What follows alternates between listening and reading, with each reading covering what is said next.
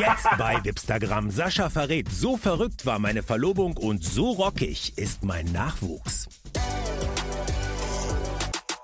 Ja, schon vor über 20 Jahren gelang ihm der Durchbruch. Seitdem hat er eine unfassbare Karriere hingelegt. Da wurde es eigentlich Zeit, mal ein Buch zu schreiben und genau das hat er gemacht.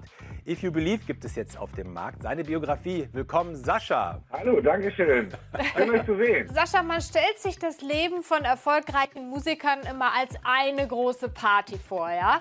Ähm, als du das Buch geschrieben hast, konntest du dich dann noch an alles erinnern, was du jemals erlebt hast?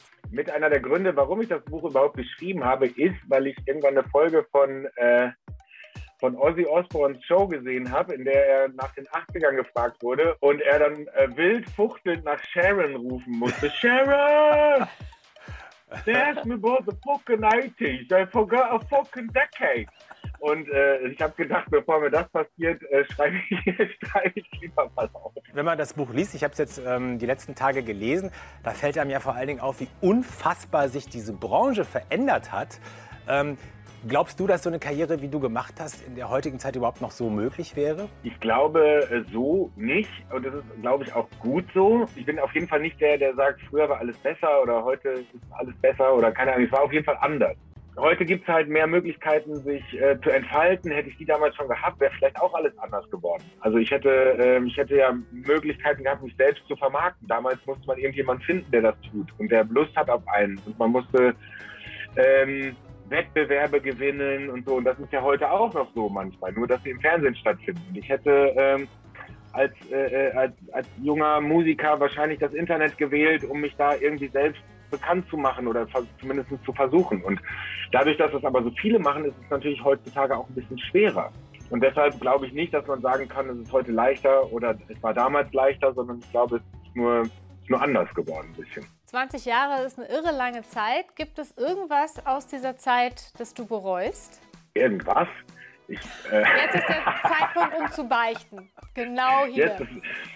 Das Einzige, was ich meinem alten Ich vielleicht früher mit auf den Weg geben würde, als heutiger Sascha, wäre, trau dich mehr.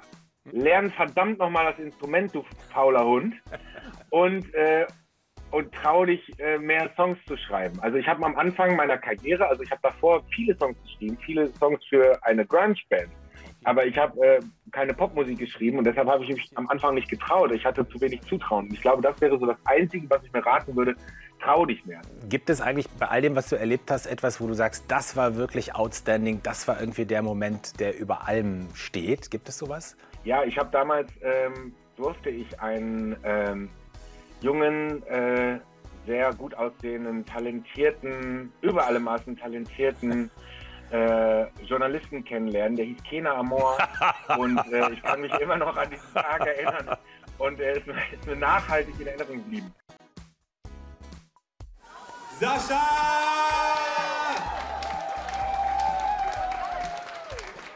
Wir haben uns lange nicht gesehen, mein Freund. Schön, schön dass, es mal wieder, dass es mal wieder passiert. Ich freue mich auch sehr, zumal ich war ja wirklich quasi dabei, wo du sozusagen das Licht der Öffentlichkeit erblickt hast. Ja, du hast die Lampe angemacht eigentlich. Ich habe die Lampe eigentlich angemacht, genau.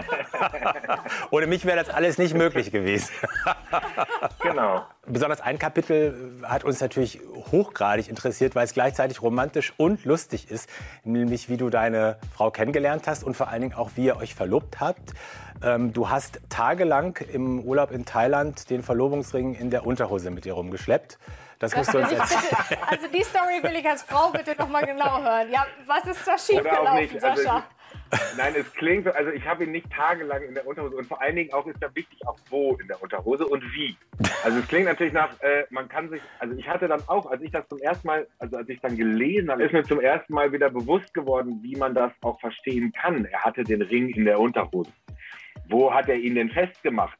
Äh, und so. Ich hatte den, den Ring in einer, in einer Schatulle, äh, in, eine, in meinem Rucksack, in einer Apothekertüte versteckt. Und dann habe ich immer den richtigen Moment versucht zu finden. Und da wir in Thailand waren, waren wir auch am Strand. Und dann dachte ich, ich kann den Ring, ich habe äh, es ist heiß, ich habe eine Leinenhose an, da sieht man diese Box in der Hosentasche. Das heißt, dann hat sich sofort, äh, dann findet sie sofort raus. Oder fragt mich zumindest, was hast du da für einen Klumpen in deiner, in deiner Hosentasche? Und dann ging es zum Strand. Ich konnte ihn ohne Box, konnte ich ihn nicht mitnehmen, habe ich mich nicht getraut. Dann äh, habe ich, sind wir zurückgegangen, dann war es aber schon spät. Und ich dachte, es ist viel zu spät, jetzt einen Antrag zu machen. Ähm, und dann haben wir lieber getanzt stattdessen. Und dann äh, habe ich gedacht, ich warte, bis sie schläft. Und dann kann ich zum Rucksack gehen, den Ring rausnehmen. Und äh, dann habe ich ihn einfach sicherheitshalber mit der Box in die, in die, in die Seite meiner, meiner Unterhose. Ich zeig's mal kurz. Hier. Da habe ich ihn hingestellt. Ah, ah. Gut, dass wir das klären Okay. konnten. Damit ich ihn parat hatte, sobald sie aufwacht. Und ich stand dann da wie so ein, wie so ein Cowboy, äh, wie so ein äh, im wilden Westen, wie so äh, High Noon. Ich habe so gewartet. So. Bis sie aufwacht und dann so. Tada! Aber es war ja ein großer Erfolg. Genau, sie hat Ja gesagt, ja. Ihr habt mittlerweile euren äh, süßen Ottokar Leonhard. Was hat sich denn für dich auch geändert als Familienpapa? es werden einfach andere Sachen wichtig. Die Prioritäten verschieben sich. Mein Sohn hat mir eine ganz neue, andere Gelassenheit gegeben und geschenkt und äh, dafür bin ich extrem dankbar. Was sind so die schönsten Papa-Momente? Er hat sich zum dritten Geburtstag selbstständig, das hat ihm keiner gesagt, hat er sich ein Schlagzeug gewünscht. Krass. Und zwar ein Rockstar-Schlagzeug. Schwarz. Krass. Es, sollte schwarz. es muss schwarz sein. Er hat ein schwarzes Schlagzeug sich gewünscht und hat es natürlich auch bekommen. Und äh, jetzt haben wir den Salat.